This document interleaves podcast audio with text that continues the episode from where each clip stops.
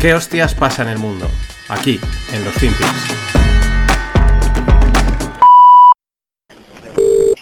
Hello. Good morning, it's Ben from GNI. Hello, mate. Hi there. Uh, these Taylor Woodrow.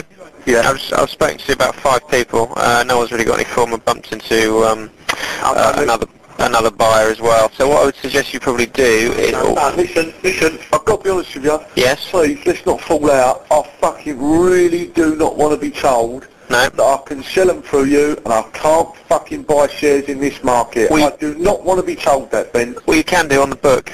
No, come on, mate. No, come on, listen, this is a joke. I'll give, we're a penny and a... If this costs me money, right, I will be fucking fuming. Now, this is the London Stock Exchange. Can I buy some Taylor Woodrow? Let's not fall out about You it. can, you can, if you let me just On work it on the book. Yeah. No, please, no, it's a joke. No, you don't, you don't want to use the book. Oh, how can I use the book? There's a thousand shares on the offer. Hola no financieros, vamos a cerrar la semana con esta mítica conversación eh, interna, ¿no? Que se graban todas en las salas de trading de, de los grandes bancos, de las entidades financieras. Está claro que son ingleses.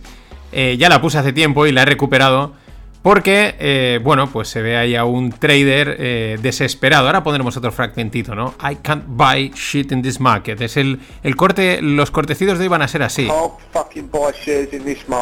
Y me mola porque vamos a hablar de, de lo de Reino Unido, porque sigue coleando, eh, han pasado cositas, y, y creo que ejemplifica muy bien la situación, ¿no? Eh, uno llamando a otro, oye, eh, mm, cómprame esto, eh, mm, o te vendo esto, por favor, cómpramelo, no puedo perder dinero. Bueno, esa situación tensa, el otro, no, yo esto no te lo meto, en el libro, tal, bueno, esas es las conversaciones, ya digo, están siempre grabadas para que luego, pues si hay alguna historia, se puedan revisar. Fucking buy shares.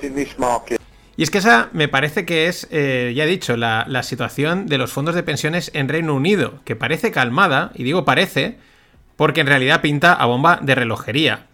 Mm, por si no has estado al tanto o no, no lo escuchaste en su momento, pues hace un par de semanas los fondos de pensiones de Reino Unido estuvieron a punto de colapsar, literalmente. Esto lo ha confirmado esta semana el Banco de Inglaterra. Mm, ¿Por qué? Pues debido a las, a las pérdidas que tenían en sus posiciones en bonos. Al subir los tipos, los bonos caen de precio, caían tanto y tanto y tanto, les piden margin call, pasta, colaterales y tienen que liquidar y empieza una espiral de liquidaciones y de volatilidad que lo arrastra todo. Y pues bueno, tuvo que intervenir el Banco de Inglaterra de repente, cuando en teoría iba a anunciar una subida de tipos, pues de repente sale y dice que no, que van a comprar bonos, ¿no? Van a, entre comillas, imprimir dinero. Y bueno, pues de momento ese era el problema solucionado temporalmente. mm, porque claro, esas fechas de, compra de activos tenían caducidad, ¿no? Tenían un límite y ese límite es este viernes 14 de octubre. Entonces, aquí es donde empieza lo bueno, ¿no? Esto es, bueno, si es que hay algo bueno en la historia, porque que vayan a colapsar los, eh, los fondos de pensiones, que ya digo, son grandes masas de pasta, y tenga que ir a comprar eh, de manera ahí inminente el Banco de Inglaterra activos, pues no es bueno. Pero ahora viene el- la magia, ¿no? Lo, lo divertido del o- o el ultramundo, ¿no? Esas llamadas entre traders y entre salas y entre grandes instituciones.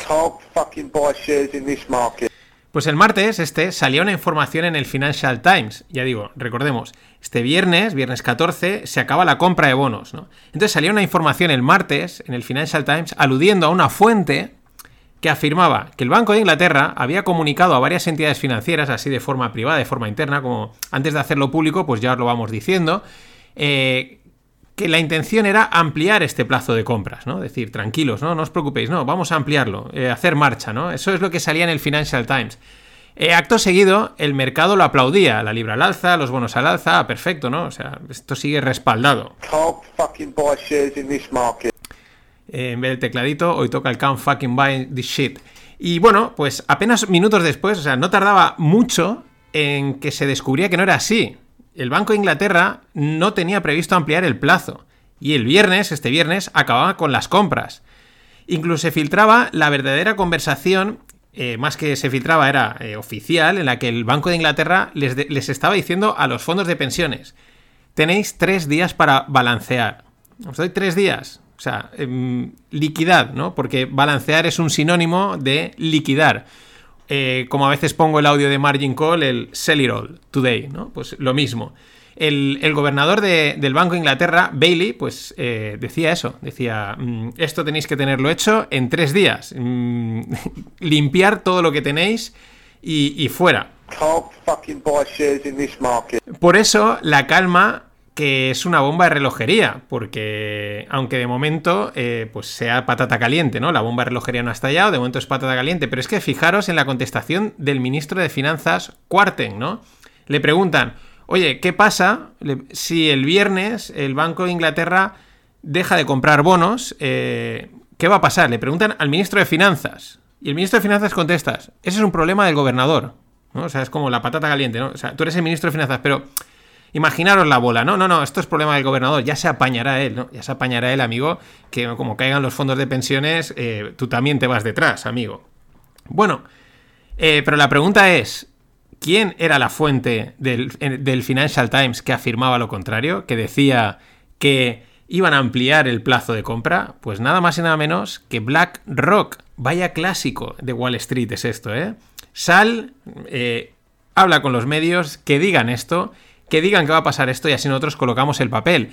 Sal y di que se amplía el programa de compras, así el mercado se relaja, gana confianza y nosotros podemos colocar el papel como queramos, ¿no? Es eh, otra vez, can't buy shit this market. Pues di, esto y adelante. De hecho, era enseguida, ¿no? O sea, empezó, enseguida la libra empezó a darse la vuelta cuando se dieron cuenta que es que eh, la fuente del Financial Times era eh, BlackRock. Can't fucking buy in this market. Pero es que la última hora es que Bailey, el gobernador del Banco de Inglaterra, tendrá que desdecirse y extender la ayuda a los fondos. Esta es la noticia que salía en un medio, no sé si era el economista, uno de estos. eh, salía que, va a tener que desdecirse, ¿no? Que al final, en el Telegraph, que lo estoy consultando, tendrá que, que al final cumplir. Pero siguen saliendo las dudas de si realmente eh, es verdad que va a tener que echarse para atrás o siguen los fondos, las manos fuertes de las finanzas presionando vía medios de comunicación para que el, el gobernador Bailey se dé la vuelta. Eh, de la vuelta, ¿no? Eh, amplíe ese programa de compras. ¿Esto quiere decir? Que la cosa está mal. Que, que ahí tienen patata caliente, bomba de relojería, como lo quieras ver. O sea, cuando están ya utilizando toda la maquinaria para forzar una decisión política muy fuerte. No me cansaré de decirlo, esto es oferta, demanda y liquidez. Es decir, flujos de dinero. Es lo primero. Luego ya vienen las valoraciones, las líneas, los fundamentales y todo el ar- el argumentario en que la gente se quiere apoyar. Pero lo primero es que si tú vas a comprar o a vender, tiene que haber alguien que compre y que venda. Tiene que haber esa liquidez. Eso tiene que fluir. En el momento, muchos quieren vender y no hay muchos que quieran comprar. Shares. Y seguimos en. Ahora vamos con un variadito. Seguimos en Reino Unido con unos datos de empleo interesantes. La tasa de paro se sitúa en el 3,5%. Es el nivel más bajo desde 1974. Sin embargo, apuntan a que esta caída se debe al número récord de personas dejando el mercado de empleo. Estamos en la gran renuncia, ¿no? 250.000 personas han pasado a ser clasificadas como inactivas, es decir, ni trabajan ni buscan trabajo. Y es eso, es el fenómeno de la gran renuncia, que últimamente no se habla tanto, pero sigue ahí y será digno de estudio porque es, cuanto menos, curioso. Intel plantea miles de despidos debido a la ralentización económica. Un recorte eh, de un 20% de la plantilla. Estamos hablando de Intel. Eh, seguimos para Bingo. Está, se van sumando. Habría, tendría que haber ido haciendo, pero se me ha pasado la lista de, claro, no esperas, de tecnológicas que están pegando estos rejonazos a sus plantillas de empleo. Claro, sale la primera y dices, bueno, sale la segunda y dices, bueno, cuando llegas tres o cuatro dices, ostras, esto es algo. Eh, la demanda de viajes se aceleró en. Se aceleró en la primera mitad de el- de- del año. Mm, acorde a las cifras eh, presentadas por la aerolínea australiana Qantas, que pues ha sacado unos muy buenos resultados. Esto cuadra con lo que el otro día contaba de Ryanair, de que también había presentado unas cifras buenísimas en récord de pasajeros. Pero claro, estamos hablando del primer cuarto, de que, bueno, pues la gente aunque ya pasaban cosas, pero la gente ha dicho, oye, ya este año ya toca salir, ya no hay tantas restricciones, eh, podemos permitirlo, vamos a vivir el momento. Y vamos con un dato demoledor que define a España a nivel financiero. No sé cómo sea en otros países, pero en España lo define a nivel financiero. Mm, No es culpa de nadie, pero es una de las razones por las que la cultura financiera, pues realmente, aunque lo parezca, no acaba de cuajar. Hay que darle una vuelta. El dato es el siguiente, el 85% del dinero invertido en fondos de inversión en España está en, en fondos de bancos tradicionales. Claro, el propio canal de distribución normal. La mayoría de la gente trabaja con banco, va y le dicen, ¿tiene este fondo? Pues ¿para qué me voy a ir a este otro? Que no, no sé quién es, tal. Lo digo por experiencia propia. No mía, sino de, conocidos. Y solo uno de cada tres partícipes compara productos financieros fuera de su entidad tradicional. Mm, los bancos no se arriesgan, hacen fondos muy, muy vendibles, ¿no? Pero que muchas veces, pues lo único que hacen son extraer comisiones o no dar, ir excesivamente con el mercado. Para eso estamos en el curso de fondos que está haciendo Fernando, que está guapísimo y está enseñando muy bien y estamos aprendiendo cómo estructurar mejor esas carteras para tenerlas más sólidas. Y una gran noticia, eh, para cerrar esta parte así más... Mm, Exit de Cantox, eh, la startup española de intermediación en divisas, es adquirida por BNP Paribas. No han salido las cifras, pero habrán sido una, buena operación. Que llevaban tres años ya de trabajo en conjunto y once desde que se fundó Cantox. Así que, eh, pues nada, enhorabuena. Estos, estos éxitos hay que celebrarlos. Aquí no pongo el can't fucking buy porque es bueno. Y, y cierro esta parte con tres noticias divertidas. De estas que, va, fan. El titular de Economist, eh, ajo a este titular, dice, Joe Biden es muy tímido. Es hora de legalizar la cocaína.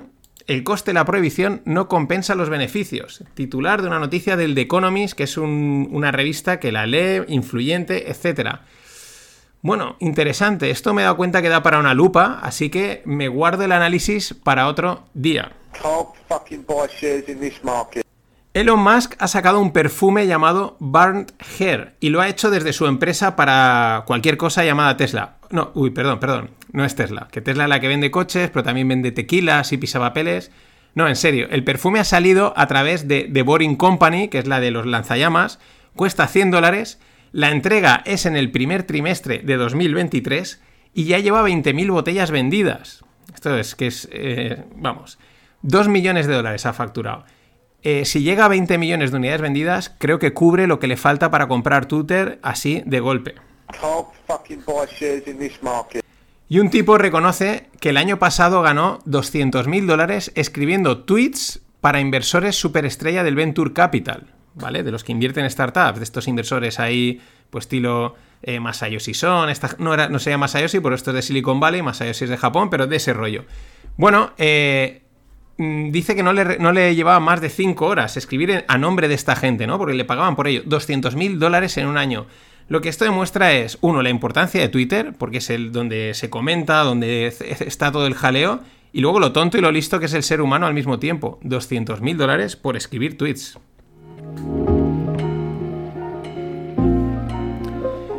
Y no os perdáis el Stonks de este fin de que vendrá Víctor C. El psicólogo del trading, y siempre mola estas cosas de cómo, cómo manejarse, aunque no sea trading o sea inversión, muchos sesgos a comentar.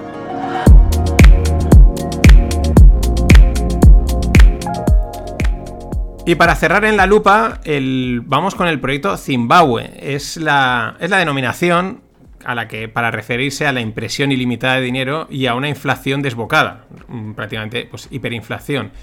Es la analogía que lleva utilizando Cupi, eh, el gestor, desde hace tiempo para la situación monetaria que vivimos, o que se empezó a ver desde hace pues, ya 2, 3, 4, 5 años. Zimbabue pues, es conocido pues, por eso, por una exacerbada evaluación de la moneda, impresión de dinero, la hiperinflación que, que sufrieron. Pero también hay que decir que, dado el giro en la política monetaria, pues hay quien eh, ya no, no cree que estemos en. que eso sea válido, ¿no? Lo apoyaban, pero ya dicen esto ya no es válido porque están retirando la liquidez, como por ejemplo el, ex gestor de Fidelity que hace unos spaces muy buenos, George Nobel. Opiniones a un lado, eh, pues traigo el proyecto Zimbabue para explicar lo que sucedió en ese país con la divisa y la bolsa en los momentos más convulsos por aquello de si nos puede dar una idea de un posible escenario, pues en nuestros mercados o lo que pueda suceder, que esperemos que no, porque son cosas ya muy exageradas como ahora veremos. En 2008 Zimbabue tuvo hiperinflación. En apenas medio mes, la divisa del país cayó a una décima parte de su valor. Es decir, a primeros de noviembre del 2008 cotizaba a mil dólares zimbabuenses. Mil dólares zimbabuenses por dólar. Y el día 10, en 10 días, el de noviembre, el día 10 de noviembre, cotizaba a 10.000, de 1.000 a 10.000, o sea, una devaluación brutal. En ese mismo periodo, la bolsa de Zimbabue colapsó perdiendo un 98%. Pero es que de esos 10.000 que había alcanzado el dólar zimbabuense, aún llegaría a caer un 200, 200 veces más en cuatro días. Y nada, adiós divisa y adiós mercado de acciones. Pero miremos los meses previos al colapso de noviembre del 2008. En agosto del 2008, estamos como unos 3-4 meses antes de este colapso, eh, en agosto el dólar zimbabuense cotizaba unos 10 dólares zimbabuenses por dólar, ¿no? Desde ese nivel empezó a depreciarse hasta perder 100 veces su valor. Es decir, en tres meses pasó de 10 eh, zimbabuenses a, 10, a 1000 dólares zimbabuenses por dólar, ¿vale? En octubre, de agosto a octubre, de 10 a 10.000. Y de ahí ya el colapso que os he contado. Pero lo interesante es que entre agosto y octubre, mientras la moneda se devaluaba a ritmos vertiginosos, la bolsa subía al, ritmo mes, al mismo ritmo. Si en esos tres meses el dólar perdió un 100, 100 veces su valor, la bolsa subió mucho más, o sea, compensó esa, esa caída. Y es un claro ejemplo de huida hacia la seguridad. La moneda es decir, el papel no vale nada y el refugio rápido son las acciones, que al menos es algo tangible. Aunque a la postre, tras el colapso, pues también se fueron a cero, ¿no? Es decir, la moneda fue devaluándose, luego tuvo, pasó en pocas palabras de 10 a infinito, la bolsa subió para luego de golpe caer, pero de una manera, ya ve, en 10 días. Eh, ¿Se ha Zimbabue una anécdota o un caso a tener en cuenta? Es interesante ver cómo el dinero busca la seguridad siempre. Y en momentos convulsos en los que toca actuar rápido, es más exagerado todavía este momento, ¿no? Esta, situación. Cómo rápidamente se mueve a lo primero que ve, al primer palo ardiendo que puede encontrar, en este caso en las acciones. Y entiéndase como seguridad, seguridad puntual, porque luego colapsaron, evidentemente. Eh, también, porque en momentos tan mm, convulsos, que muchas veces cuando vimos a veces a los criptos, ¿no? Que parece que tengan ganas de que llegue la hiperinflación para que así se muestre que cripto es la salvación. Eso es una auténtica locura. Y probablemente nada absolutamente sea seguro. Es de ir de Guatemala a Guatepeor o agarrarse al primer palo ardiendo y rezar para que realmente hayas acertado y eso sea seguro. Por cierto, en Zimbabue ahora utilizan el dólar americano. No quiero decir nada. Hasta la semana que viene. Ladies and gentlemen, the weekend.